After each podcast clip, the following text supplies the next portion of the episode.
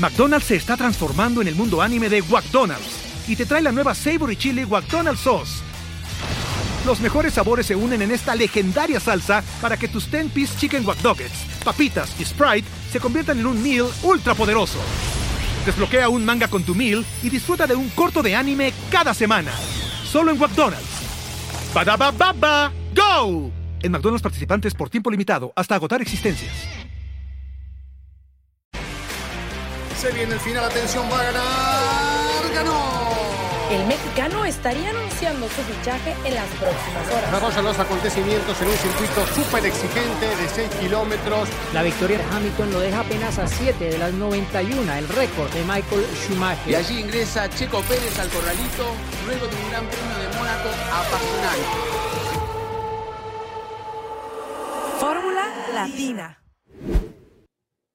Hola, ¿qué tal amigos de Fórmula Latina? Bienvenidos al episodio número 12, hoy con una invitada muy especial. Hay mucho de qué hablar. Eh, hace unos días se corrió en Sochi, que si la penalización, que si no, que si muchos temas que obviamente vamos a ir hablando, pero por supuesto presentar primero a nuestra invitada de honor. Y digo de honor porque Noemí de Miguel es una de las pocas privilegiadas que eh, hoy en día puede estar en el PADO sigue viajando con la Fórmula 1, es su quinto año ya de seguir el Mundial con Movistar TV, eh, con una televisora española, así que para que los, los que no lo conozcan en América Latina, bueno, pues Noemí es periodista española y compañera de nosotros y gran amiga de muchas anécdotas. Si ustedes supieran cuánto nos hemos tardado en iniciar a grabar por todo lo que hemos contado previo, eh, ya tendrían como cinco horas de Fórmula Latina. Así que, Noé, bienvenida, ¿cómo estás?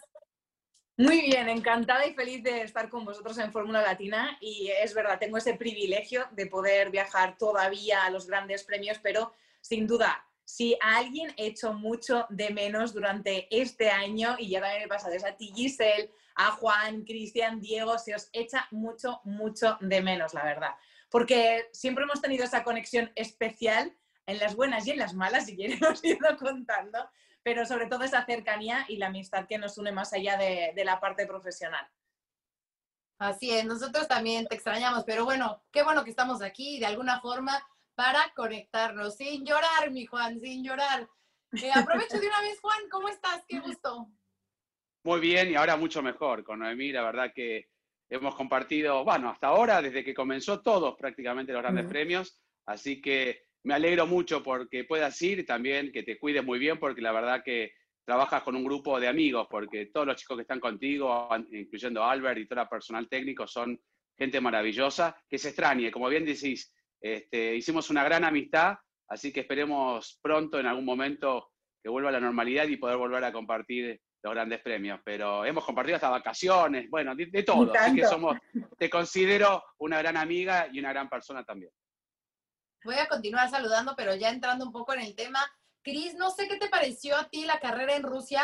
Primero, como muy emocionante, ¿no? Un inicio muy accidentado, después de las penalizaciones, pero conforme fue avanzando ya como que perdió interés o ya se volvió un tanto como monótona, ¿no? ¿Cómo estás?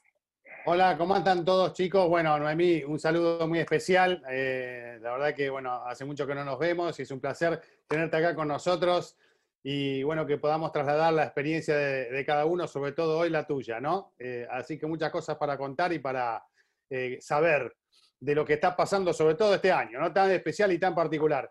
Y un gran premio en Sochi que a mí me gustó, la pasé bien. Hubo un montón de alternativas para, para disfrutar y para analizar.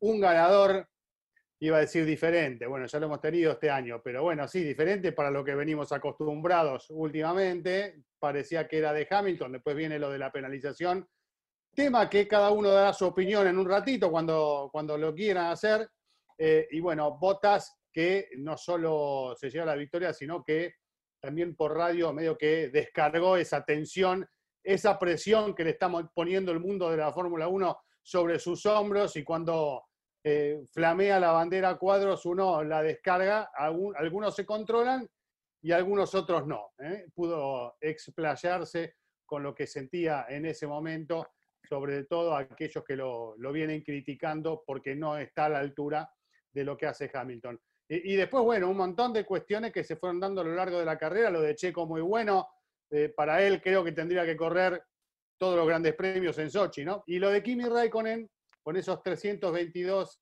eh, largadas de Gran Premio cumplidas, igualándolo a Barrichello, lo tuvimos a Barrichello acá en la Argentina el fin de semana, estuvo hablando de ese tema también, dice que para él son 326, porque él cuenta también las que no largó, que estuvo todo el fin de semana, ¿no? Pero, pero bueno, en la estadística se cuentan las que se largaron los grandes premios.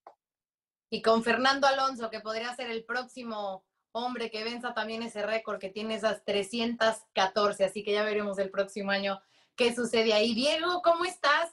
Eh, yo sí quiero escuchar mucho tu opinión acerca de la penalización y de estos cambios eh, en la norma ¿no? que tuvo la FIA, primero de penalizar a Luis con sus puntos, después que sí económico y que nos expliques bien a todo, porque yo sé que te encanta, por eso te lo voy a dejar a ti, y que ya después Noemí nos diga cómo lo vivió, obviamente ahí ya desde el paddock.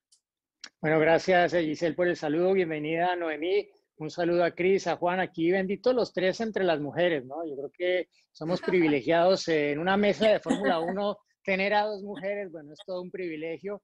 Eh, así que bueno, eh, bienvenida Noemí. Nos hemos visto con Noemí eh, hace menos tiempo que todos ustedes porque vivimos ambos en España, en Madrid, y hemos podido compartir incluso antes de que arrancara la temporada. He tenido la fortuna, sí señores, de compartir con Noemí un par de veces antes de que eh, arrancar esta temporada de Fórmula 1. Eh, y qué bueno que ella continúe allí como esa gran profesional que es y pues también la, la buena amiga que es, eh, no solo mía, sino digamos lo de, de esta casa. Y bueno, en cuanto a la carrera, sin duda, yo creo que mm, el final estuvo bueno, porque al final la carrera se encendió fue cuando terminó con todo este tema de la penalización que la FIA, los comisarios dieron marcha atrás, o sea, dos horas después de que eh, castigan a Hamilton con esos dos puntos, lo dejan eh, al filo de una penalización más y queda fuera de una carrera, el mundial puede verse afectado por esto, ¿no? Eh, yo creo que pues es un tema que, que, no ha caído muy bien, ¿no? Y que pues deja ver también que el sistema del carné por puntos pues tampoco es perfecto, ¿no? Porque creo que todo lo que ha acumulado Hamilton tampoco puede uno decir es que Hamilton es un piloto de verdad sucio, que está siempre metido en incidentes pues realmente tampoco. Creo que hay esa percepción y hay otros pilotos que uno diría, eh, bueno, e-, ¿ese cuántos puntos tiene? No, ninguno. ¿Cómo? Bueno, así es el sistema, desafortunadamente me parece. Pero, pero sí, yo creo que al final eh, deja planteados varios interrogantes, el tema de la famosa curva 2, hay que cambiarla, no hay que cambiarla. Eh, no sé, creo que hay bastante para debatir, pero creo que también nos puede dar un punto de vista mucho más de lo que se habló en Radio Paddock, como tal el fin de semana, Noemí que estuvo allí y tiene un poco más fresco el feeling de lo, que, de lo que se dijo antes de que cada uno tomara rumbo a casa después de ese Gran Premio de Rusia. A mí lo que me llamó mucho la atención es que en Mercedes ellos tenían claro, obviamente, la norma, no la van a desconocer, eh, porque también se habló de eso, de el piloto puede que no conozca las normas, como no se la va a conocer, y si no se lo conoce él, esto también es cosa de eh, los miembros de su equipo y demás, fue, bueno, una mala interpretación que hizo del mensaje que le había dado Bono, que podía hacerlo, fue un poco más adelante, lo que quieras. Pero la reacción sí que me llamó mucho la atención, porque sí que es la primera vez que veo a Toto Wolf enfadado y entrando a torre de control, que es algo que vimos estando precisamente cuando todos los pilotos ya salían y venían hacia el Open TV eh, en esa zona del corralito y de repente pasa, mientras estás viendo a los pilotos, esperando en mi caso a que viniesen eh, algunos de ellos al, terminar, entre ellos Chico y demás, Toto Wolf que entra y lo ves a torre de control. Obviamente dijimos, tal vez va a saludar a Botas porque no, porque no era, porque estaba en el podio, porque no puedes acceder en ese momento, porque no es esa posibilidad. Y después fue Lewis Hamilton. Los dos fueron. Eh, no, o sea, no sé si eso llevó a la reacción que después tuvo la FIA y quitar esa parte de los dos puntos y que le dejaban muy al límite a Lewis Hamilton, porque precisamente es esa la interpretación. Puede ser quejica, puede ser o cometer algunas irregularidades, pero en este caso, que es una mala interpretación, que en realidad puede ser el equipo el que le haya llevado o dicho que puede hacer algo que finalmente no podía hacer o que se interpreta que no puede hacer por parte de los comisarios y en la torre de control por el director de carrera, por Michael Massey. Y en ese caso, ¿cuánta culpa tiene realmente el piloto? ¿Son esos dos puntos para él o, o es realmente esa multa económica la que tiene que pagar el equipo? A mí me parece más justo, porque además, daos cuenta de una cosa, con esa interpretación que sí pueden variar con respecto a los puntos, pero que no varían con respecto al tiempo de sanción, ya le jugaron la carrera. Ya es bastante penalización perder una carrera, ¿no? Porque quién duda de que fuese a ganar esa carrera Lewis Hamilton y fuese a ser además la número 91, igualando a Schumacher con todo el reconocimiento que, tenía. Em, esa, es, esa es un poco la sensación. Aunque en el caso de Luis ya sabéis que siempre están sus defensores y sus detractores y hay quien siempre dice que sí se queja demasiado, que sí anda llorando y sobre todo por ese momento que tuvo un poco la sala de prensa diciendo que parecía que alguien no quería que él siguiese ganando y que estaban en su contra. Eso seguramente que fue el calentón y hoy ya habéis visto en redes sociales como ha dicho que, bueno, soy humano, eh, aunque es verdad que a veces en conducción no lo parece, que parece tan máquina como su Mercedes, dice, pero es humano y creo que esa reacción, y sobre todo me refiero a la de la rueda de prensa, le hizo humano. Y es así, o sea, tuvo ese calentón. No tenía que haber dicho eso, porque no creo tampoco que haya una persecución. Y, siempre estamos en ese equilibrio de los pros, los contras, quien le aman, quien no, quien no le gusta y, y ese comportamiento tan peculiar. Pero os voy a decir una cosa, y creo que vosotros que tenéis mucha más experiencia en Fórmula 1, no es el carácter de Luis y no son esas conversaciones con Michael Massey en este caso, antes con Charlie Whiting, muy de la época de los Ayrton Senna, de los Allen Pros, de toda esa gente que sí que debatía y que sí estaba continuamente retando un poco a, la gente de FIA y a quienes dirigen un poco la carrera y ponen las normas? Sí, seguro. Lo hemos vivido siempre, yo lo digo, ¿no? Y se notaba que era en el no sé, en el momento, esa calentura, como podemos decir nosotros en, Latinoamérica, o ese enojo, y está bien que se haya arrepentido, pero lo hemos visto en Schumacher, inclusive en Alonso, en su época de Renault, cuando la lucha con Schumacher ha dicho que la FIA también estaba en contra de él. Siempre se cuestionan y después se arrepienten y me parece lógico. Tampoco. Lo que sí no me gustó y para añadir a, a, ese tema fue el mensaje de Valtteri Bottas, me pareció innecesario, ¿no? Porque en realidad está siendo segundo de Hamilton por, por el mismo, no porque tenga mala suerte o no. Entonces, ¿a qué críticos va a decir, bueno, y encima los insulta de alguna manera, aunque lo hace con ese mismo insulto que hizo la vez pasada? Este, ganó la primera carrera de la temporada y luego fue, aunque está siempre cerca, siempre fue más rápido su compañero de equipo, pero no se arrepintió y dijo, disculpen ese mensaje. En cambio, Hamilton lo hizo, y no es para defender a Hamilton, pero me parece que por lo menos hay que cortarlo ahí. Y lo de los puntos me parece también, Noemí, totalmente, yo lo acepto y me parece correcto. Y de hecho, mirando los eventos del, director, ese punto 19.1, donde dice a partir de, de, los semáforos de la salida en boxes, a partir de la línea de semáforos de salida en boxes, se angosta tanto que ahí no podría ser la parada. Si le dijeron mandar más adelante, tiene que ser cuando termina ese callejón. Y él lo hizo del lado derecho más adelante, por lo menos observando que no podía interferir con alguien que venía y, en la línea de dentro de los pits. Se interpretó mal. En Bélgica, ese mismo, esa misma nota tiene como seis renglones y especifica el lugar de los fotógrafos, donde hay un rectángulo, inclusive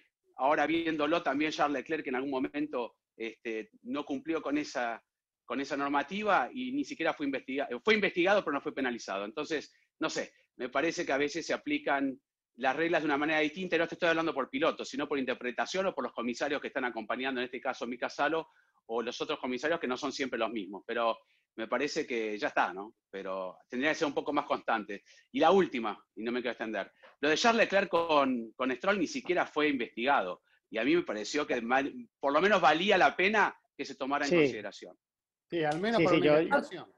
De acuerdo, pero, pero una, una, cosa, una cosa, Gis, una cosa, Gis, antes de, de, cerrar el tema, porque eh, hay que aclarar que lo que hizo Hamilton, esto no es que en el reglamento, primero no está en el reglamento, están las eh, notas del director de carrera. Entonces, cuando se habla que Hamilton no conocía el reglamento, bueno, son unas notas que son específicas de cada evento y bueno, igual, el piloto la debe conocer y creo que hacen parte del documento que tiene cada piloto cuando entra a la reunión de pilotos eh, en la tarde de cada viernes. Entonces, eh, lo que hizo no estaba, no está tipificado en el reglamento como que eh, hacer la salida en el lugar que no es igual cinco segundos de sanción. Eso no existe. Entonces, era una sanción a discreción de los comisarios. Y a discreción de ellos, Hamilton ganó una ventaja y así lo explicó Michael Massey. Ganó una ventaja, ¿por qué? porque él no se fue a hacerla allá porque le pareció más bonito, porque estaba mejor el paisaje, no, él la fue a hacer allá porque iba a tener una lectura en teoría más parecida del agarre que iba a tener en el Apol. había menos caucho. Menos. Menos caucho, como, como iba a estar en, en el lugar del Apol, porque lo que él preguntó es, aquí está lleno de caucho, ¿no puedo hacerla más adelante? Sí, si hay mucho caucho, entonces eh, pues te va a dar una sensación totalmente diferente y el acelerador que va a tener que poner, cómo suelta el embrague, todo va a ser muy diferente. El ensayo es, obviamente, para que te salga lo mejor que se pueda la salida. Y aparte de eso, Hamilton salió muy bien. O sea, la salida de Hamilton comparada a la de Bottas, bueno, Bottas perdió la posibilidad de ganarle la punta porque no salió igual de bien que Hamilton, más allá de que en el lado par de la parrilla ninguno acabó de salir igual de bien, ¿no? Pero, pero bueno, es, es para aclararlo y decir que al final pues, a, los comisarios les pareció eso y ahí está para eso también Mika Salo. Eh, el aporte de Mika Salo es porque él entiende ese tipo de temas técnicos que algunos de los otros comisarios, pues hombre, les da igual. Entonces probablemente habrían aplicado otra sanción diferente o no la habrían sancionado eh, eh, durante la carrera, porque igual hemos visto que algunos pilotos han infringido el límite de velocidad en el pit lane en las vueltas de reconocimiento antes de pararse en su lugar en la parrilla y nunca los han sancionado en la carrera, les han puesto una multa, pero pues no tiene nada que ver porque ahí no ganaron realmente ninguna ventaja que luego aplique a la carrera. A ver, respecto a lo que están diciendo que es un poco subjetiva la decisión con la que se toma de esto, quiero, a ver, ahí va, para eso va mi pregunta, Juan. ¿Fue exagerada o fue justa la sanción de Hamilton? Doble penalización de 5 segundos a 10 en total. A ver, Chris. No, estuvo mal. Eh, los 5 segundos es el comodín. ¿no? Que mm. utilizan cuando hay alguna infracción y, bueno, apelan inmediatamente a esos cinco segundos de, penalización, algo que se utiliza en distintas situaciones de, carrera. Así que no me parece equivocada la decisión de haberlos aplicado si ellos consideran que lo que hizo Hamilton estuvo realmente mal y por eso incluso tiene hasta una ventaja. Así que, y se lo repite en dos ocasiones, hasta es lógico que se lo sancione dos veces, es como cometer un error eh, dos veces en la carrera y que, que te sancionen eh, por duplicado, ¿no? Por, eh, cometer una, equivocación de, este tipo, de la índole que sea. Así que no me parece mal. me hubiese gustado esos, no por Hamilton, para que no se enojen, esos dos puntitos de la licencia extra y estar al límite, me parece que le agregaba un atractivo, ¿no? Para las carreras que vienen. Había que ver si se cuidaba o no Hamilton con algunas maniobras eh, eventuales en la próxima carrera, pero este, no, fueron para atrás con, con esa medida y bueno, hasta es más lógico porque se escuchó el diálogo con el equipo y, se interpretó mejor la cosa, así que bueno, estoy de acuerdo con la decisión final. ¿Alguien más quiere opinar si injusta o justa? No, ok. Entonces vamos al tema que sí. Eh, que ya un poco tocaba, Juan, ese tema de, de Stroll. En las dos últimas carreras, Lance Stroll ha, corrido con estas mejoras en el Racing Point, que mucho obviamente aquí en Latinoamérica se ha hablado de esa injusticia, ¿no? De que por qué para solamente para el auto de Lance y no para el de Checo. En muchas ocasiones es porque son, eh, literal, son piezas que se están probando, que solamente llevan una para probar si realmente sirven o no, pero obviamente este, este mexicano herido, ¿no? este, que nos duele, obviamente que no consideren a Checo para hacer esas eh, pruebas y o es que son mejoras que podrían ayudar al rendimiento del Racing Point. Pero bueno, ¿qué ha pasado? Que curiosamente en esas dos carreras en las que Lance ha tenido esas mejoras, pues ha terminado fuera de la carrera y en este caso Checo con una cuarta posición, el mejor resultado que ha tenido en este 2020 y como ya lo decía Cristian, eh, Rusia, ¿no? Que siempre se le da, ya tuvo un, un podio en esta pista y ahora esta cuarta posición eh, bien el mexicano, no arrancó bien, eso hay que decirlo, no arrancó bien, pero después recuperó, ¿no? Al superar a los, eh, a los dos Renault y eh, finalizar con una buena estrategia, una muy buena parada en pits, que también cuando entró a pits, yo no sé ustedes, pero yo me tensé muchísimo por lo que, que habíamos visto en las últimas, que algo le pasaba a Checo ahí. Entonces, bueno, todo bien, no, no sé cómo sentiste tú a Checo, supongo que, que, que muy distinto a lo que venía terminando los grandes premios pasados, y en esta relación, porque mucho se habló de eso también, que sería interesante que nos digas de estos comentarios que hizo Checo de que si estaban jalando parejo todo el equipo o no, o si había ciertas diferencias. Bueno, hubo de todo porque fue un fin de semana muy intenso respecto a, Checo precisamente y yo tenía entrevista con él y hubo muchas cuestiones que tocamos. Primero, yo noto a Checo encorajinado dentro de que él nunca lo manifiesta, él nunca y siempre dice que es igual y siempre cuando tú le preguntas si esto es un mensaje te va a decir que no, que como cualquier otro fin de semana, él siempre tiene ese mismo discurso, nunca quiere decir aquí estoy esto demostrado ni nada parecido. Además me parece muy bien porque podía cobrar esa ventaja, pero para mí la diferencia no está incluso en el domingo, que él siempre ha sido un gran carrerista y sale a cazar a conseguir la mejor posición eh, posible, sino en el sábado. Que el sábado con ese monoplaza sin las mejoras quede por delante del Ancestral. Que el sábado consiga esa posición en la parrilla de salida, me parece el gran mensaje, porque se está dejando la piel no solamente el día de la carrera, sino también el día anterior.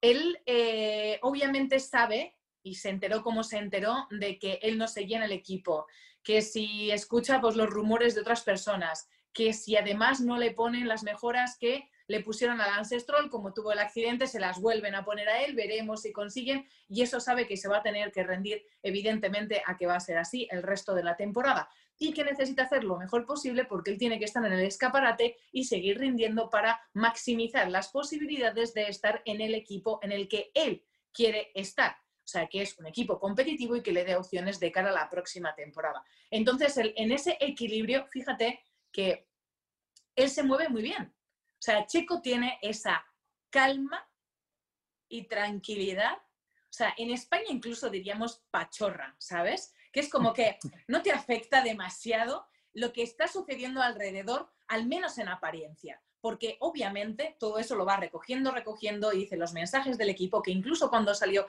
en rueda de prensa y dijo eso, que no le gustaba lo que había sucedido, que él no iba a llevar las mejoras y todo, le llamaron la atención. Me dijeron, bueno, sí, está bien, pero no puedes hacer esto. No puedes llamar la atención, no puedes decir que no tienes el mismo trato, no puedes... Vale, pues ya hablaré donde tengo que hablar. Hablo en la clasificación y hablo en la carrera. Y eso es un gran escaparate porque estamos en un momento clave.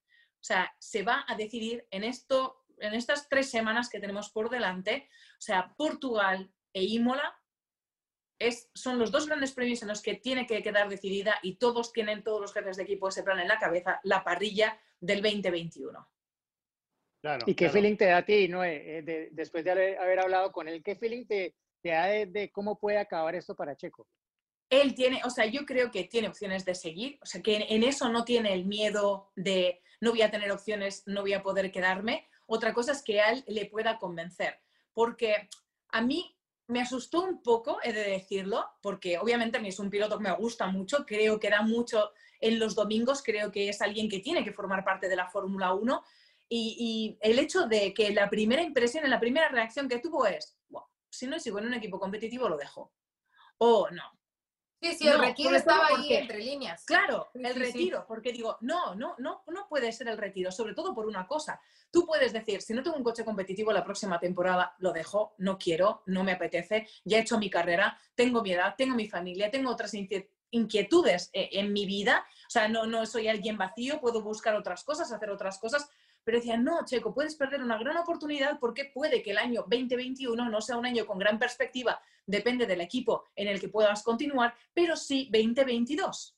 O sea, estamos ante un cambio de reglamentación. Vale, se ha retrasado un año en el tiempo, pero por más que tenga una experiencia en Fórmula 1, eh, chico, un añito más, ¿sabes? Tampoco es mayor ni nada parecido. Además, ahora que vamos a tener una parrilla con veteranos que vuelve Fernando Alonso, que también estará ¿sabes? En sus 39 para los 40 y todas esas cosas. y eso creo que ha cambiado, sobre todo para 2022 te puede cambiar la idea. Y creo que ya está ahí.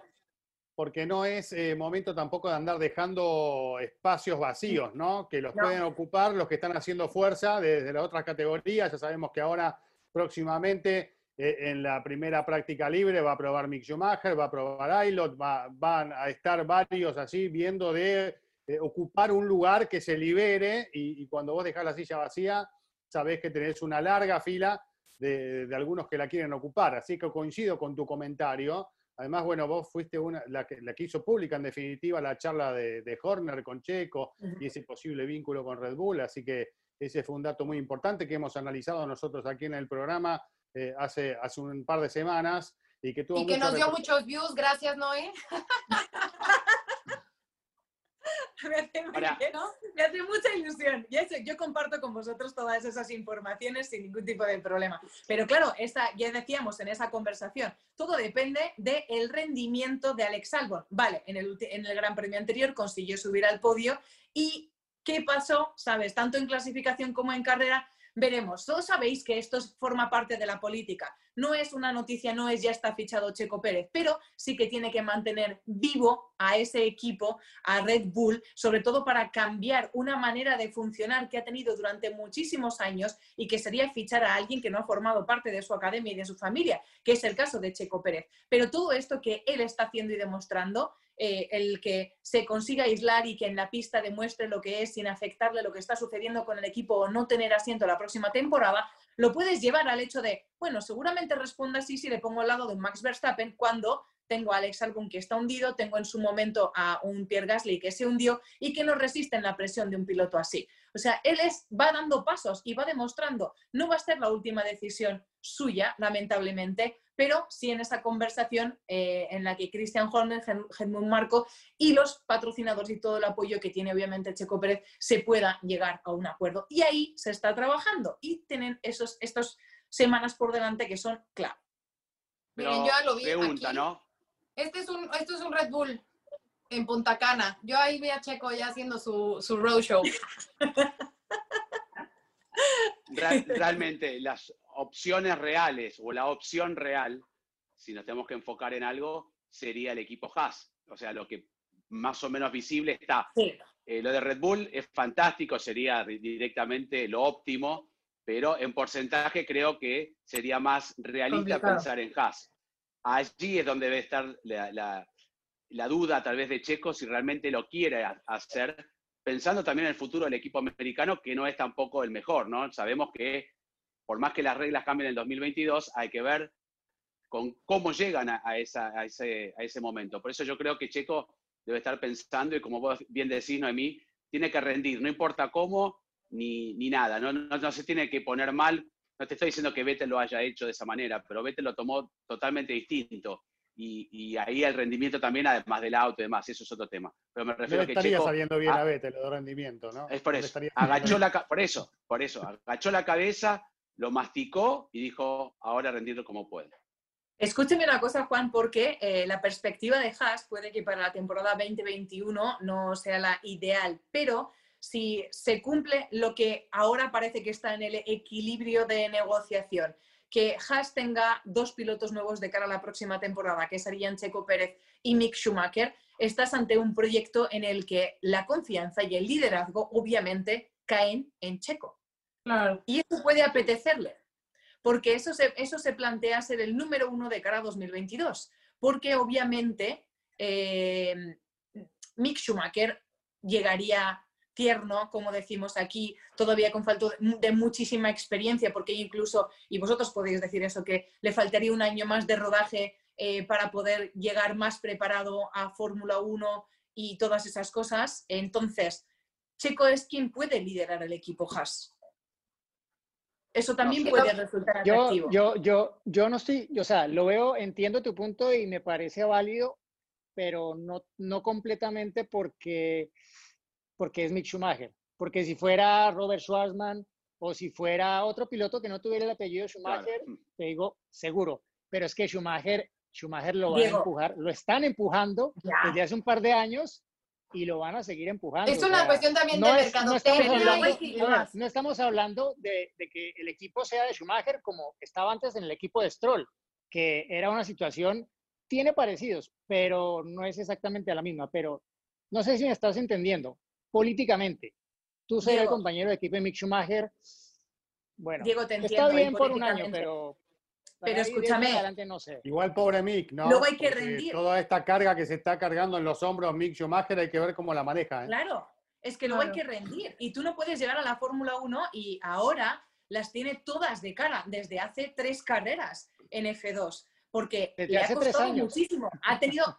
Sí, no, no, no, no. Las tiene todas de. Las tiene todas de cara, digo, ahora especialmente, y sabes lo que supone la mala situación de Ferrari, y que busquen esperanzas, obviamente, y que aún carguen más presión sobre él. Y, a- y ahora la está, está haciendo un buen delivery, por así decir, ¿eh? y como dicen los ingleses, de la situación. Hasta ahora le ha penalizado más que ayudado toda esa presión. Le ha costado poder llevar adelante esa presión. Cuando llegue a Fórmula 1 y cuando mucha gente, porque ahora, seamos sinceros, no todo el mundo sigue la F2, ni sigue la F3, ni sigue las categorías inferiores. Hay muchísima gente que es seguidora de la F1. Y cuando llegue Mick Schumacher a la F1, será o por primera vez verán al hijo de Michael Schumacher y esperarán que vuelva a ser su padre, como han esperado en las categorías inferiores. y otra vez no. vuelve a acrecentarse la presión.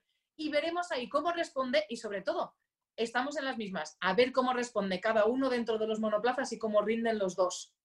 Yo creo que es una yo- buena yo- oportunidad. Bueno, igual es que yo No, soy no. muy optimista y siempre lo Bueno, soy. igual, igual y puede ser la única oportunidad, no lo sabemos. Puede ser la única oportunidad para Checo, estamos hablando de Checo, ¿no? Puede que sea la, la única oportunidad de que continúe en la Fórmula 1. No lo sabemos y ojalá que no. Yo, desde el punto de vista Red Bull, o sea, Red Bull en este momento tiene dos problemas. Uno, el segundo piloto, porque el primero está súper resuelto con Max Verstappen, y dos, el rendimiento del auto en conjunto, chasis motor. Hablo para pelear contra Mercedes. Mm, Dentro de su esquema de pilotos, tienen pilotos muy talentosos, muy rápidos, pero ¿qué tiene Checo que ellos no tienen? Bueno, o sea, Checo se está saboreando una oportunidad como esa desde hace Claro. muchos años. Tiene la Claro. madurez, no la va a asumir como un Albon o como un Gasly con la presión porque ya lleva muchos años. Y yo creo que eso es parte de lo que seguramente han valorado para, de alguna forma, considerar a Checo como una opción, más allá de que sabemos que sería desviarse por completo de lo que ha sido el esquema Red Bull a lo largo de los años, ¿no? Pilotos a los que les han invertido una cantidad de millones de dólares para luego aprovechar todo eso dentro de sus propios equipos, ¿no? Lo pongo así solamente, pero sabemos que es, que es más complicado. Y para dar un poco el contraste con el tema de, del equipo así, tengo una foto muy linda guardada que la publiqué hace pocos días en, en eh, Twitter. Salen Stefano Domenicali, Michael Schumacher, Ross Brown y John Todd. Linda foto para 2021 o no. Sí, Linda ya. foto y que justo vamos a entrar en ese tema también, porque pues tendremos nuevo jefe, ¿no? Justamente ya lo, lo mencionabas, Diego. Eh, bueno, vino eh, Chase Carey en 2017 cuando entró Liberty Media, entonces estuvo en estos cuatro años y completó este acuerdo de la Concordia que fue firmado hace un par de meses, eh, o un mes, ya no me acuerdo, pero bueno, hace unos días, vamos a dejarlo atemporal y eh, ha dicho, bueno, pues aquí finalizó mi, mi trabajo, finalizó mi chamba y ahora entrará Estefano Domenicali después de que, eh, bueno, es un hombre que ha estado todo, toda su vida en el automovilismo, estuvo en, en Ferrari también como el mandamás del 2008 al 2014, le tocaron muy buenas épocas y eh, ahora vuelve, ¿no? ¿Qué se puede esperar con este regreso? Se hablaba mucho, obviamente, de que si Chase Carey iba a meter todo este estilo más americano, más de espectáculo a la Fórmula 1, pero Domenicali sabemos que es un tanto más romántico y más old school con, con, con todo lo que ha trabajado.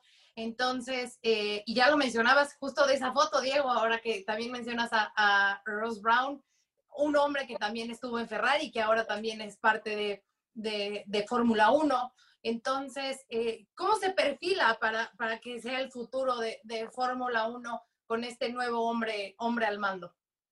Yo tuve la suerte, Giselle, y me meto un segundo, de, de compartir toda su época en Ferrari este, y entrevistándolo como siempre, o, o, en sus conferencias que no eran mano a mano, sino que ustedes saben, ¿no? dentro del, del motorhome de, de, Ferrari. Y te digo realmente, salvo, bueno, los españoles, y Noemí sabrá por qué, eh, no lo querían mucho y lo culpan mucho también por, por no poder lograr el título, ¿no? El 2010 ahí en, en Abu Dhabi.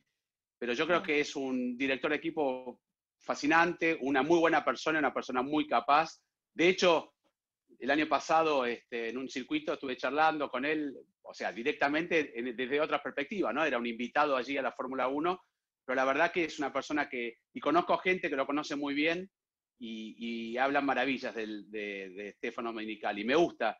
Eh, olvidémonos que también Ferrari se fue de Ferrari, ¿no? Si decimos que está casado con la hija de Colombo, que es como Ferrari, este, tiene el corazoncito, sí. tiene, tiene el corazoncito obviamente este, dentro Pintado del de equipo.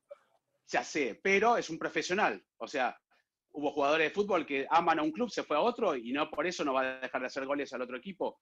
Por eso yo creo que habría que sacar un poco el tinte que es real, el tinte rojo que hay, pero no es, no es Bernie, no es el dueño de la Fórmula 1. Es un empleado de Liberty Media. Eh, su jefe, es Greg Maffei, este, seguramente eh, va a responder a órdenes, pero él no va a tomar las decisiones que él quiera.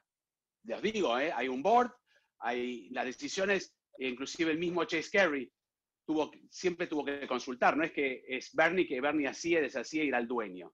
Eso simplemente era para aclarar, pero yo creo que es una, una gran elección de todo lo que había dando vueltas.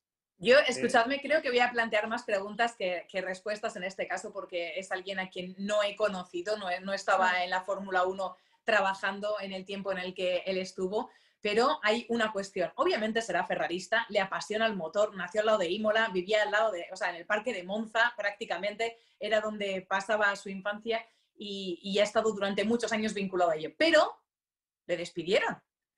Porque hay mucha gente ¿no? que forma parte del mundo de la Fórmula 1 que ha pasado, ¿sabes?, por, por, Ferrari y ha acabado despedido. O sea, no se está tiñendo o no se está haciendo más ferrarista, creo, ¿eh? Y sobre todo, si es tan buen profesional como decís, y otra cosa que me ha llamado mucho la atención de las conversaciones que he tratado de tener para conocerle ¿no? y obtener más datos, es que me dicen que es muy buena persona como para dominar, por así decir, la Fórmula 1, ¿no? O formar parte de la Fórmula 1 en la que siempre se habla mucho más de política y de intrigas y de esas cosas. Como que le falta un poquito de mala leche, dicen. No sé si me podéis ayudar con esto. ¿no? Hay que ver qué es lo que se busca porque en este caso es alguien que tengo entendido tiene mucha experiencia en lo que es administración eh, y por otro lado es alguien que ha trabajado mucho en la búsqueda de sponsors, así que por ese lado creo que apunta la decisión de que Domenicali ocupe ese lugar. Hay que ver si se deja los bigotes como Chase, que podría ser algo italiano, ¿no? Este. Eh, y, bueno, Ferrari, respecto del despido que vos mencionabas, eh, me parece que es un nombre que conocemos todos, que conoce el mundo de la Fórmula 1, que sabe de qué se trata, eh, y creo que eso suma mucho hoy en día, donde de repente hay personas que no tienen conocimiento sobre el lugar donde van a trabajar y generan algunas rispideces con el entorno. Eso creo que con Domenicali no va a pasar, como se está viendo por estos días. Sí, yo creo que para cerrar el tema, o sea, primero decir que Chase Carey ha, hecho un trabajo espectacular porque le ha tocado tal vez lo bailar con la más fea, como decimos. Eh, le tocó primero eh, negociar el acuerdo de la Concordia con condiciones diferentes, cambiando el tema sobre todo económico con los equipos más grandes, que no iba a ser nada fácil. Alguna gente se pregunta, bueno, pero ¿por qué no llamaron a Dominicali antes que él sabe de todo esto para que él justamente negociara? Para mí, personalmente mejor que él llegó ahora cuando está todo negociado porque habría sido, no, mm. no se había visto tal vez muy bien que él negociara, por ejemplo, con Ferrari, con todas las eh, los privilegios que tenía anteriormente y que algunos de ellos sigue eh, conservando, ¿no? Eh, de otro lado, lo que, lo que dice Noemí, sí, a mí siempre me, me, ha llamado la atención porque él es, sí, tú lo ves y es un tipo buena persona, como demasiado buena persona comparado a muchos de los otros jefes, pues no digo que sean malas personas los otros jefes de equipo, pero eh, son tipos duros. De personalidad. sentarse en la mesa con ellos no debe ser nada fácil. Toto Wolf a veces proyecta simpatía tal, pero ese tipo es un hacha. Es un hacha, son casi todos los, los, eh, los team principal, no, pero yo creo que, eh, o sea, la labor que él hizo en Lamborghini fue espectacular, o sea, como gestor eh, el haber visto la Fórmula 1 desde afuera, después de haberla dejado y haber tenido tanto éxito como tuvo con Lamborghini, yo creo que eso le ha ganado el respeto de toda la gente en la Fórmula 1, en todo el mundo automotor y yo no dudo que va a ser una, una gran gestión. Obviamente, nada fácil manejar a todos estos hombres que ese club de las pirañas, como llaman a los eh, team principal de la Fórmula 1, eh. pero, pero bueno, él, él ya sabe cómo, cómo hay que nadar para sobrevivir en ese mar o en ese río. A ver, ¿Preguntas? ¿Listos? Tengo una para Noemí. A ver, bueno, ahora em, empieza. La tengo, la tengo, guardadita y se llama Daniel Cardenas, Cardenas con G al final y pregunta, para Noemí, obviamente, ¿trotas en todos los circuitos? ¿Cuál es el que más y menos agradable para running, para correr? Qué belleza. A ver, a mí, para correr, me encanta Japón y eso que no es el, el, más fácil, pero no se tiene una mística, ¿sabes? Me gusta, me gusta mucho correr en Japón, en ese circuito. Eh, y el más duro es mm, mm, mm, Spa, porque al final es, yo creo que no es, no es lo más duro, a ver, de Rusia a Radillón no, porque es corto, al fin es un trayecto corto, por mucha inclinación que tenga, ¿vale? El problema es que luego sigue subiendo y subiendo y subiendo y subiendo y subiendo y subiendo y subiendo con ese falsellano que duele cuando y que cuando terminas dices, tú, es que ya he hecho yo, ¿qué hago? Otra vuelta, ya me voy a ir hasta, ¿sabes? Son muchos kilómetros y siempre tienes ahí la duda de, yo creo que es precioso de correr, porque luego cuando estás ahí eh, metido por, la zona boscosa, por tal, es súper bonito, pero te destroza lo suficiente como para no darle dos, tres vueltas, ¿sabes? No poder manejar esas distancias y sobre todo esa recta desde Radillón, siguiendo, siguiendo, siguiendo, que va subiendo y subiendo y subiendo, y subiendo, que duele, duele, ¿verdad? No, no es, no es. Simplemente, perdón Diego, nada más para agregar a esto, tenés una compañera, tenías una compañera que, te, que, que iba contigo, ¿no? Que está, que está ahí de running. Claro. ¿Qué tal ella? ¿Qué tal? Porque yo sé que el maratón hiciste un tiempo fantástico. No, Eres no. Forrest Gump, siempre está corriendo, pero ¿Empezábamos juntas? Ah. No, no, Noemí ya me llevaba una vuelta, o sea, no, no, no. No, pero es, a ver, pero... pero Las señoras palabras mayores. Pero esto no, no, es ninguna competición. A mí me encanta correr acompañada de vez en cuando. O sea, da igual el ritmo que tenga una persona u otra, porque también hay veces en las que corres con, gente que corre más, que yo iba más rápido, pero se adecua al ritmo porque te apetece. Y también te ayuda, ¿eh? A mí cuando tú ibas más rápido, me, me impulsabas también a, meterle más, claro, claro, claro, claro. venga allí, venga, vamos a este ritmo, venga, mm. que aguantas, venga, que ya llegamos, no te preocupes, ya han pasado X kilómetros, ya no nos queda nada, ya no sé qué. Yo trataba, me gusta hacer esa parte también de, de coach porque también la han hecho conmigo, ¿sabes? Personas y tratar de, oye, vamos a completar y, lo he hecho con Giselle encantada, que además es mi amiga, porque luego sé que, bueno, terminas. Si luego yo me tengo que dar otra vuelta sola o lo que sea, me da igual, pues luego sigo o, si no, nos vamos las dos a tomar un agua o lo que sea. o hacer, pero ojo, también es... O hacer fotos correr con Giselle tiene una cosa, hacemos más fotos que kilómetros. Cierto. Oye, oye, Noé, Noé, pero eh, esto es Fórmula 1, esto es rendimiento puro, así que la pregunta es clara. ¿En cuánto corres el, kilómetro? Depende del circuito. O sea, es como. Plano, llano. ¿Qué hice? No, el otro día en plano estaba entre. No recuerdo, era 4.45, 4.47 el de, me hice el de Sochi, porque ahí es plano, dos vueltas, y ese es el ritmo de los 12 kilómetros. Upa. Pero no, no, no es muy rápido. Yo te veo correr Nunca he sido rápida, ¿eh? No soy nada rápida, o sea, que no es eso. Hija. Porque, huele, Lo bueno es que huele bien. Cuando te no, no, no. siempre ¿Saben qué? toda transpirada. Y huele bastante bien. Pese, sí, tiempo depende del auto que esté manejando. Voy a hacer otra pregunta, porque eso de que empiece, de que no soy rápida, no soy rápida, ¿saben qué? O sea, de verdad que es un descaro. No, no, hombre, y es muy rápida, es muy buena. A ver, Valentina Álvarez MB, y creo que esta puede ser para todos. ¿Qué le recomendarías a una persona que quisiera ser comentarista de Fórmula 1? Que estudie, que esté dispuesto a estar fuera de casa mucho tiempo, porque muchos piensan que viajar es, es, muy fácil, ¿no? Y es como, ay, pero estás del otro lado del mundo y estás conociendo lugares y todo, pero también lleva un sacrificio, ¿no? Estás lejos de familia mucho tiempo. Eso es creo que como en la parte personal.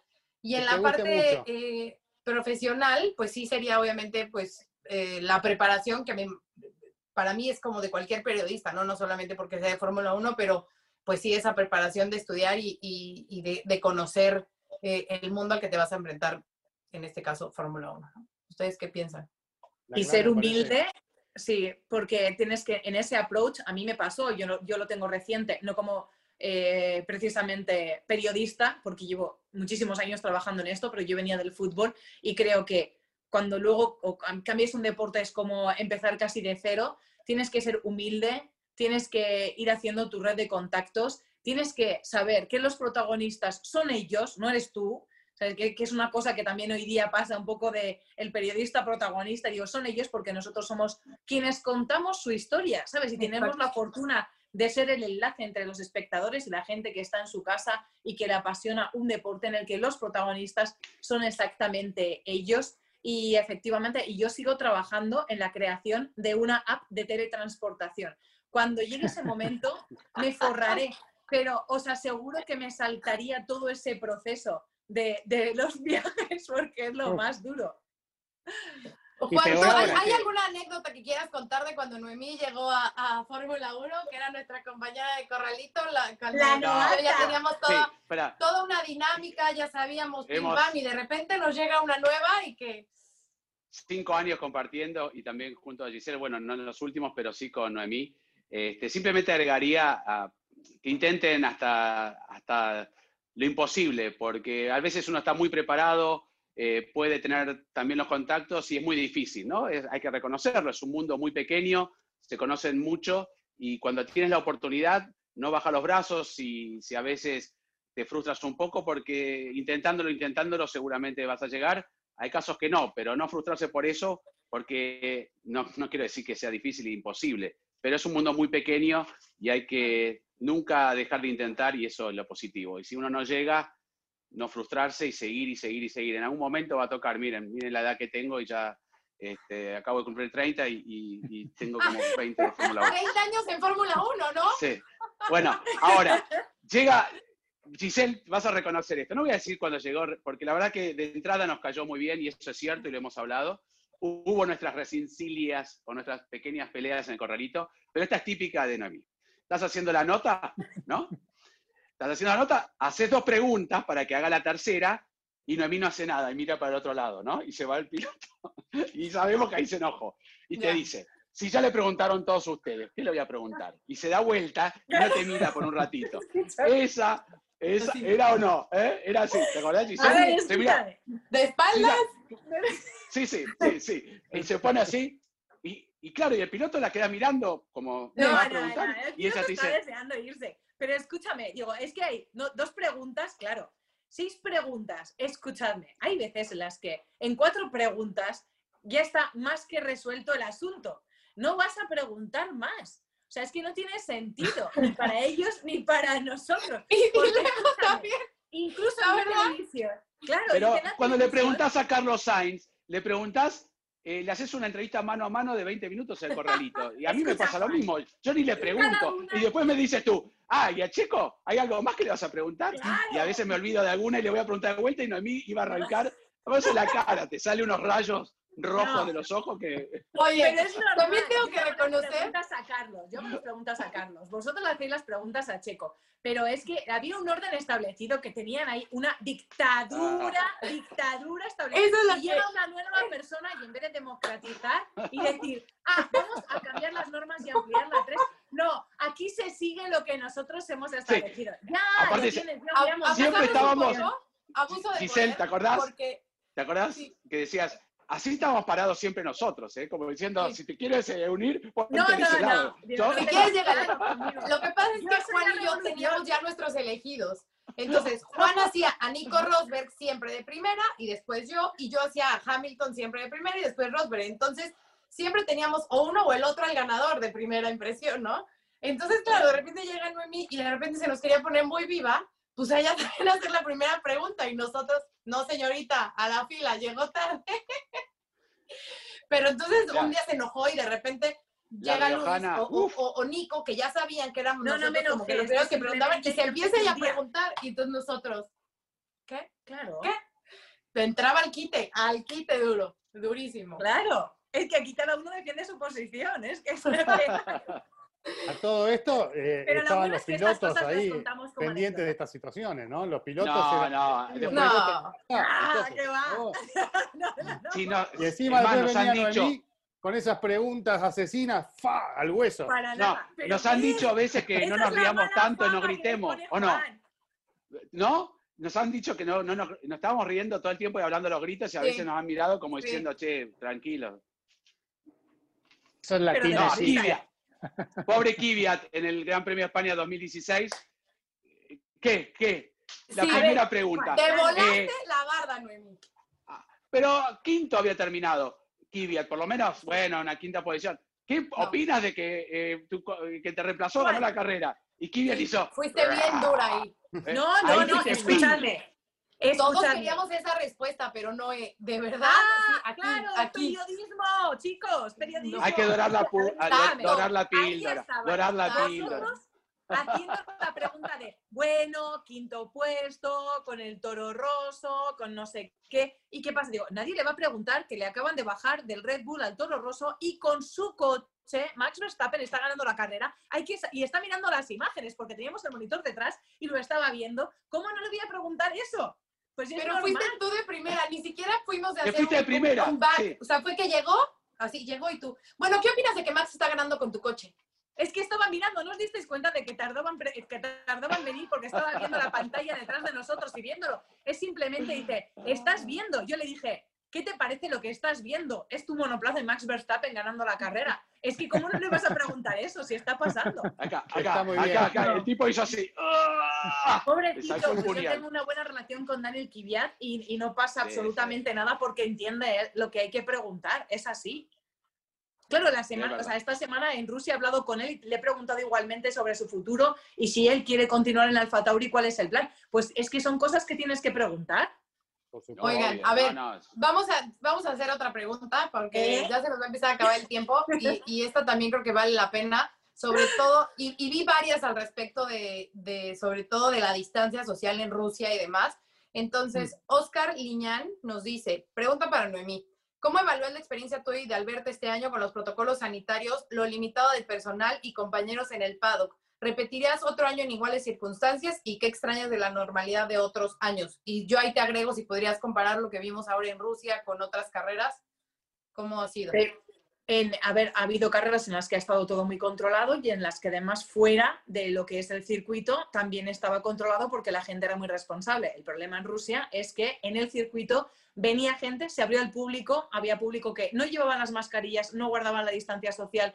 eh, hubo gente porque había VIP también que hicieron vueltas al circuito que venían en las mismas circunstancias porque ellos no están obligados y entonces no lo utilizan. En el hotel exactamente lo mismo. eh, nosotros afortunadamente teníamos una sala aparte para desayunar, que es lo único que haces en el circuito. Afortunadamente no iba nadie al gimnasio, así que yo solamente un día me quedé a correr en la, en la pista porque no había tenido coche y demás, eh, porque no salía al paseo marítimo. Sabéis que tenemos ahí al lado del mar, de, mar Negro la posibilidad de correr, que está muy bien tal. No, para no cruzarme con gente, porque no se cumplían las normas o lo que nosotros estamos acostumbrados y además es que eh, te pueden contagiar, entonces no, Eh, ahí fue muy diferente. ¿El cómo se lleva? Pues se lleva, yo sinceramente me siento afortunada y lo he repetido y lo repetiré siempre, de poder seguir trabajando a pesar de estas circunstancias, porque ha hecho que la gente sea muy solidaria y lo es en el paddock a la hora de trabajar, los equipos, la FIA, todo el mundo lo, lo somos, muy comprensibles dentro de que es incómodo porque estás a dos metros y no escuchas a veces al piloto cuando lleva la mascarilla y tú no llevas la mascarilla.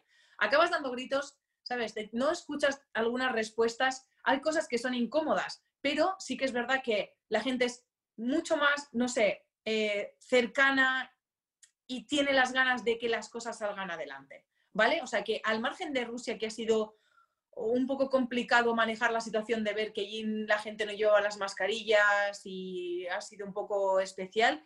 Creo que estamos siendo todos bastante responsables y solidarios a la hora de trabajar y que está saliendo adelante por eso. Es así. ¿Que repetiría? No, pero me temo que el año que viene, mm, si veis las cifras y cómo van las cosas alrededor del mundo, parece que tiene que ser igual. Y si eso hace que haya gran premio y que haya mundial, perdón, pues tendrá que seguir siendo así, pero que exista el mundial en la competición, porque creo que estamos llevando al menos a las casas de la gente que no puede Claro. ir a los circuitos la competición y que siga viva. ¿Alguno tiene alguna otra pregunta más o ya nos vamos al anecdotario? Yo tengo una, ¿Sí? casualmente, eh, se llama Mi- Milagros Gregorini, vaya también, que es una cantante, y, este, y pone aquí, y es para Noemí, ¿no? Porque tiene el vínculo con Carlos y demás, por más que ahora estén con distanciados. ¿Qué opina de Sainz y su decisión por Ferrari? ¿Fue acertada? ¿El auto del 2021 cambiará? Ya que tienes toda la información, para por lo menos... Eh, están haciendo todo lo posible, pero obviamente se supone que de 2020 a 2021 no hacen maravillas. Eh, él no se arrepiente en absoluto, pero es que ¿a quién le preguntas? Pregúntale a un piloto eh, Mm, eh, que llame Ferrari y que le diga no a Ferrari. Señores, es que creo que no hay ningún tipo de duda. Y sobre todo, Carlos es un piloto, el, le gusta y además lo de formar parte del equipo y crear equipo en torno a él. Pero a base de mucho trabajo. Le gusta toda la parte técnica, eso lo tiene de papá, ¿sabes? Eso, eso sí que viene también de. Él va a darlo todo en la parte física, en la parte mental, en la parte de conocer el coche, en la parte de cada día en la pista, todo. Y sobre todo el, el trabajo técnico. Para él es un reto y le hace crecer el hecho de poder ayudar incluso en lo que es la creación de ese monoplaza para 2022. El formar parte del proceso en el hecho de que cuando cuenten con los pilotos para las sensaciones, para ir mejorando cosas, para lo que vaya a ser ese, ese monoplaza, formar parte de ese proceso. De si el monoplaza de 2021, dentro de la normativa limitada que tienen, eh, puede mejorarse, él ayudar en todo lo posible. Y ese es el gran reto de Carlos y a él eso le hace sentir orgulloso. Y señores, que es que estamos hablando de, de Ferrari. Eh, tendrá oportunidades. Es que, es que tiene que decir que sí, sí o sí, es lo que hay.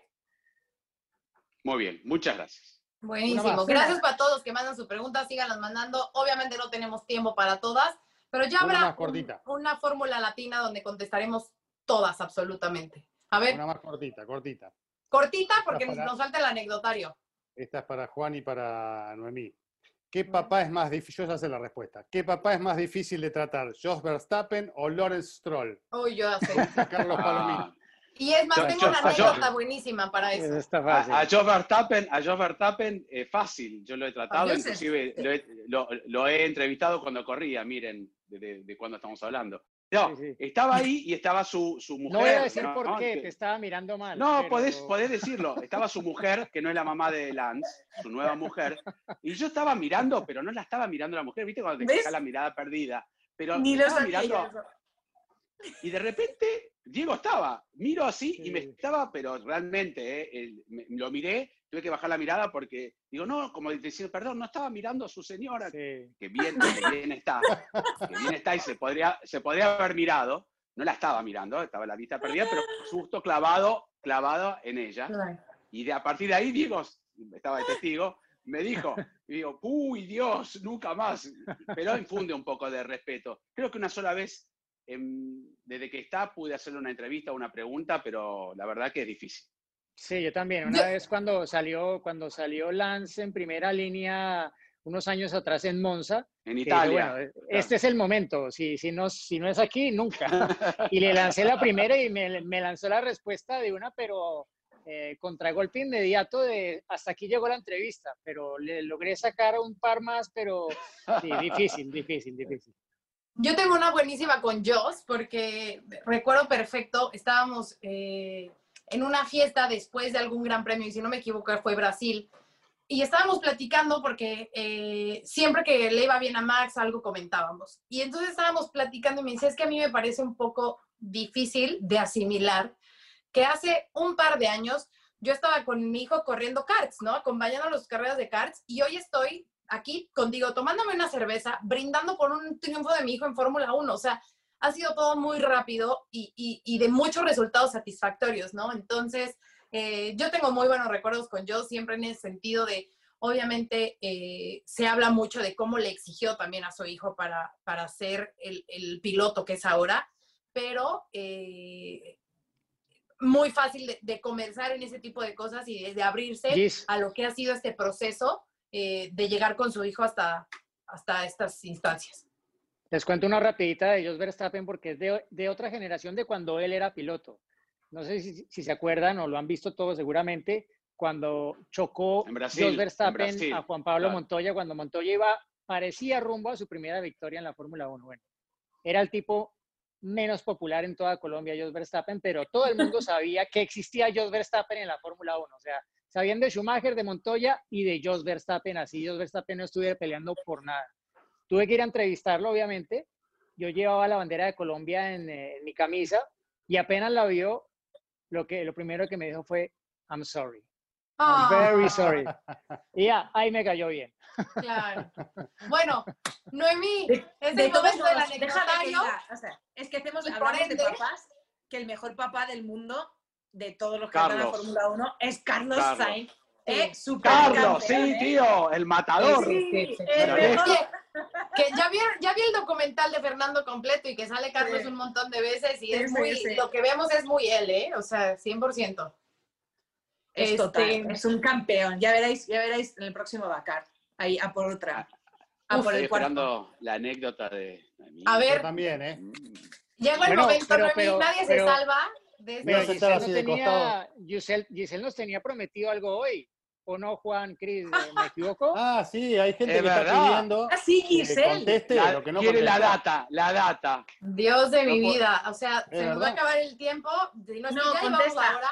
Ya, Venga, ya pasó dale. la hora del, del podcast y seguimos, todavía falta la anécdota. Pero bien, mujer de palabra, se las voy a cumplir. La pregunta era que si algún piloto me había echado los perros, por decirlo de alguna forma, o si salí con algún piloto. Y la respuesta es no. No salí con nadie, siempre he Ah. sido muy respetuosa de mi trabajo, me pinta mucho la línea. Me fui de fiesta con muchos, con ellos, o sea, siempre los domingos había muchas fiestas y eh, estábamos siempre en sus mesas y amistades y todo, pero yo jugaba más a la tía alcahueta que este, llegaba y si llegaban niñas, yo era la que, venga, uh, no sé qué, y ya estaba como que haciéndoles más fiesta.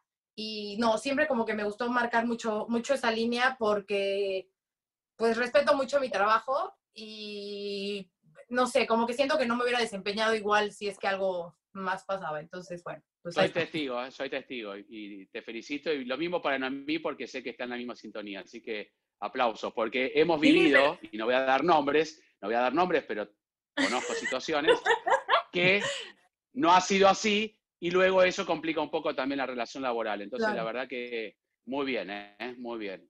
Lo que te digo yo es una cosa, que yo a tantas fiestas como Giselle no he ido, ¿eh? Como... Eso sí. Yo los primeros años sí las disfruté bastante. Ya después ya me volví más abuela, pero los primeros sí. Pero bueno, por terrible. favor, déjenme ya llegar al final del programa, si no van a decir que yo no llevo bien las cuentas, que Cris y Diego son exactos y que yo ya llevo no sé cuántos minutos de más. Eh, Noemí, es tu momento, por favor, compártenos una anécdota que tengas de Fórmula 1. Déjame hacer una previa porque siempre es, es- hay cosas que son de, de flashazos, ¿vale? Venga. Tengo a Luis Álvarez cayéndose, conocéis siempre al lado de Checo. Luis es el asistente de Checo. Sí, haciendo la croqueta porque se cayó del buggy en el que llevábamos a Checo en Australia a una entrevista y salió rodando. Esa es una. Otra es. y fue increíble, o sea, que era una risa increíble. Otra es, eh, y esta es la primera vez que, que lo cuento, y, ¿sabes? Se nos cayó en Bahrein Carlos Sainz de un camello, o sea, cuando a la que subí, afortunadamente no fue de mucha altura, pero yo pensaba que entonces estaba en Toro Rosso y Frantos me iba a matar, ¿sabes? Si le pasa algo al piloto, o sea, me mata con eso de siempre querer hacer algo diferente con los pilotos, me mata, pero me quedo con algo que es para mí súper entrañable y, y es porque yo, para mí, Niki Lauda es seguramente de las mejores cosas que me haya dado la Fórmula 1. Y mi anécdota es de la primera conversación que tuvimos en los test de pretemporada en 2016 en Barcelona, porque le pedí que si le podía hacer un par de preguntas y esperando a, a tener todo preparado, me dice, ¿te puedo hacer yo una? Le dije, sí. Me ¿Por qué las mujeres lleváis tacones? y, uy, buena pregunta. Le dije, pues en mi caso, eh, yo llevo 10 años trabajando en fútbol. eh, he decidido dar el paso, cambiar completamente. He salido de mi zona de confort, de algo que controlaba, dominaba, tenía mis fuentes, era respetada y pasarme esto de la Fórmula 1, que yo he visto como aficionada, como muchos otros, he seguido, además a Fernando Alonso, todo lo que hemos tenido, lo que quiera, pero ver Fórmula 1 no significa saber de Fórmula 1 y parece una tontería, pero es una pequeña dosis psicológica de seguridad de estar aquí en esta altura, de sentir que, ¿sabes? Te da, te da cierto equilibrio, que No. eh, parece una tontería, es un placebo total, pero sí, me ayuda. Y me dice, ¿en serio? Y dice, sí. Dice, ¿y cómo lo llevas? Y una, pues He estado estudiando durante tres meses, eh, tenía no sé cuántos cientos de folios, la documentación técnica, de la reglamentación técnica, la deportiva, no sé qué, no sé cuál, patatín, el patán. Digo, pero bueno, eh, sigo sin saber nada, yo seguiré preguntando tal, y me dijo, creo que te va a ir bien en la vida y creo que te irá bien en la Fórmula 1. dice, dice, bueno, te puedes bajar de los tacones si te parece. ¿sabes? Era como un poco el reconocerme que si trabajas, te irá bien, ¿sabes? Si, si tienes humildad y preguntas las cosas, te irá bien en esto, ¿sabes? Y era, bueno, te puedes bajar de los tacones. Y de hecho ahora ya muy pocas veces llevo tacones, pero porque os aseguro que destrozan los tacones, el asfalto. Es que acabas destrozándolos, Sí, ¿o sí, no? sí. No, te, y te destrozas tú y te Buenísima, destrozas ¿eh? los La verdad. zapatos. Entre que vas y vienes, o sea, ya perdiste la mitad de tus pies ahí. Luego hay que córrele, que ya llegó al corralito, que tienes, que no sé qué. Y entonces, por más que seamos buenas con el tacón, no, pues mejor zapatito plano. Una Yo lo que hacía luego en las Una- previas con tacón. Una y el linda, una, ya. Sí, una linda un lección, mensaje. ¿eh? Sí, la Sí, verdad, sí. la que sí. Aquí sirve- se me el ojo y sirve todo para- escuchando. Sí. No, pero sirve para todos. Por más que yo uso tacones, a veces ustedes no, no saben esa parte. Pero sirve. ¿eh? Una vez me quisiste robar los míos, sí. Sí. No, y, Ahora, y que va un poco las dos, sobre la pregunta para que que, nos sepan. hacían, ¿no? De cómo llegar, pues es eso, o sea, el preparar, Claro. el estudiarse, el, el- el- el saber que no, no hay límites, ¿no? Que puedes lograr todos tus sueños y que, mira, si... ¿puedo agregar algo? Miki es un gran ejemplo del cómo lo hizo, ¿no? Cómo peleó por sus sueños para alcanzar lo que él quería, que era estar, seguir corriendo en Fórmula 1 después de ese eh, fortísimo accidente. Él es un claro ejemplo de que, de que se puede, ¿no? Quiero agregar algo, que es verdad. Ustedes dos son altas de por sí, Sí. ¿no? Y cuando se ponen tacones, me produce esa sensación. Se ponían al lado mío con tacones y Claro, yo ¿a era que como sí? chiquitito y ya me estaba inhibiendo. O sea que muy bien, ¿eh? Está bien, ¿eh? Giselle con tacones eh, parece, no sé, eh, LeBron James. Tribilín. Bueno, del tamaño.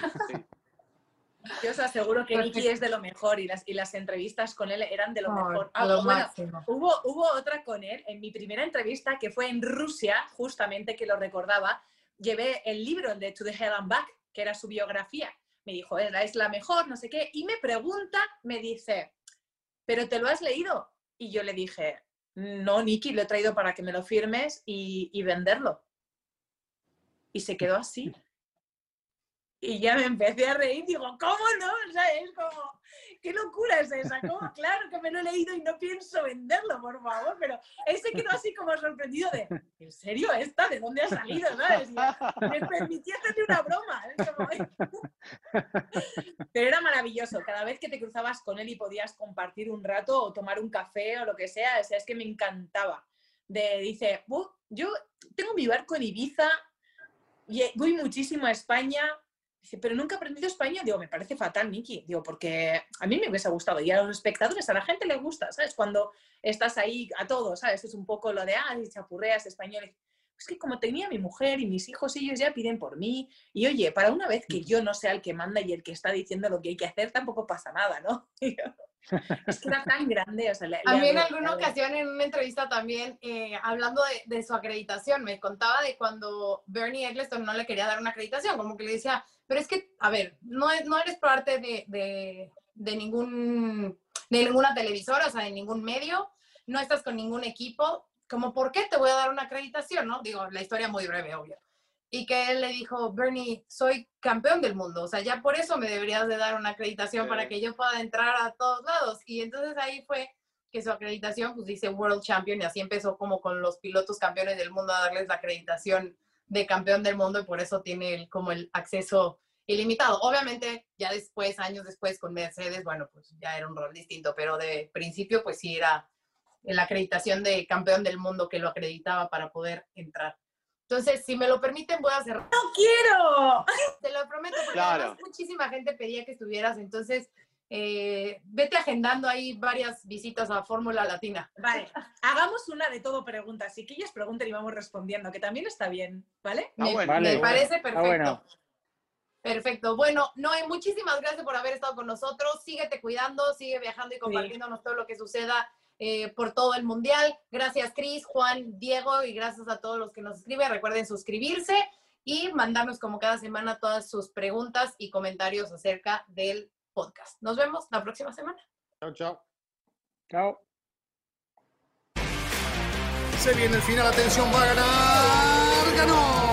El mexicano estaría anunciando su fichaje en las próximas horas. Desarrolla los acontecimientos en un circuito súper exigente de 6 kilómetros. La victoria de Hamilton lo deja apenas a 7 de las 91, el récord de Michael Schumacher. Y allí ingresa Checo Pérez al corralito luego de un gran premio de Mónaco apasionante.